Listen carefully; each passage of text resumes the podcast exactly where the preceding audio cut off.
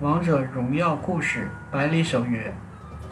会照顾好母亲和弟弟的父亲奄奄一息倒在长城之下时，少年浑身颤抖着接过那杆枪，会一直一直守护弟弟的。母亲临终前竭尽全力将两个儿子的手交握在一起，少年坚定做出男子汉的承诺。无父无母的两个孩子就这样顽强生活在长城之畔的镇子上。少年带着弟弟，以做零工为生。官市开启是人们最快活的日子，四面八方的商人和货物汇集着。少年穿梭其中，眼明手快，笑脸迎人。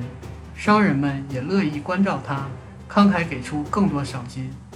闲暇时候，哥哥会将弟弟寄托到好心邻家，只身外出狩猎。他熟悉远近所有水草丰茂之地，无论野灵。亦或大雁，最终都变成猎物，满载而归。唯一让人烦恼的，大概是如何教导弟弟这件事了。少年会很认真听邻居阿妈传授教育三个孙子的心得，会努力钻研厨艺，好让挑食的弟弟不耽误长身体。会亲手为弟弟雕刻木人和玩偶，甚至挑战起缝制衣物这样比射中一百米外猎物还要高难度的技能。可脸蛋圆圆的，失去父母。却被哥哥照顾得很好的弟弟，渐渐成长为心灵敏感又胆小的孩子，怕惊雷，怕嘲笑，怕跟陌生人说话，甚至不敢告诉哥哥。孩子们之间也会排斥和挑衅某种混血。少年初次外出狩猎归来的那天，年幼的弟弟可怜兮兮坐在家的门槛上，两眼肿如桃子般。玄策，我回来了，今晚有大餐喽！男孩并没有预想。扑到怀里，反倒猛地朝外跑去。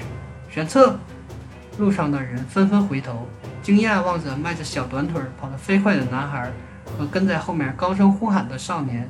穿过半个镇子，男孩子一头扑到长满高草的土堆上，那是父母安睡的地方。连哥哥也丢下我了，他拼尽全部愤怒控诉着，反倒显得那样可怜。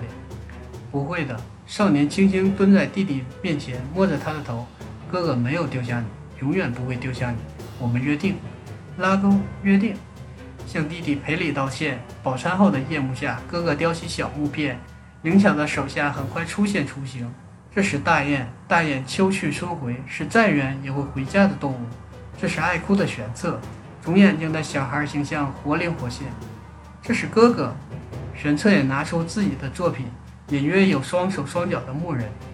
精致的小人和粗糙的木人放在一起，好像手牵着手，拉钩约定，兄弟永远不分离。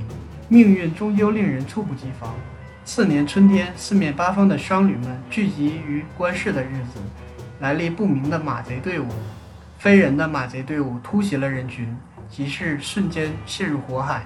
最初的混乱过去，但凡有点力气的乡亲纷纷汇聚起来，他们要协助守卫军关上那扇大门。他们要守住家乡，少年犹豫着，他应该加入，可弟弟该怎么办？你去吧。玄策站在比自己还高的水缸里，明明尾巴害怕的摇来摇去，包着泪水的眼巴巴看着哥哥。玄策会乖乖的，玄策在家等你，睡觉都不出来。嗯，就这么约定。少年想了想，又嘱咐：别怕，不怕，一点都不怕。如雨的飞剑下，他和同伴们死命撑着城门的支柱。他们关上大门，将贼人的队伍一分为二。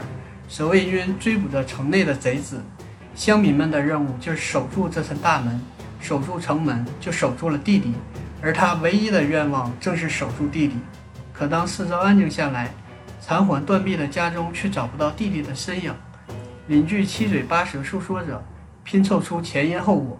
走投无路的贼人们劫持无力反抗的老弱们，作为逃离的砝码。本来躲在水缸中的玄策冲了上去。院落的一角，破碎的小木人静静躺着。玄策那时候该多恐惧啊！但自己没有遵守住约定。不久，长城守卫中多出一个安静的身影。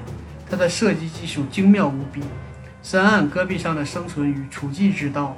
令上司头疼的却是他对任务太过积极。他总朝更远的地方搜寻，越来越远。他坚信弟弟在某个地方等待着他，他也会在家乡迎接着弟弟的归来。为了提醒自己，他改名守约。守约言出必果。今天的长城也很和平。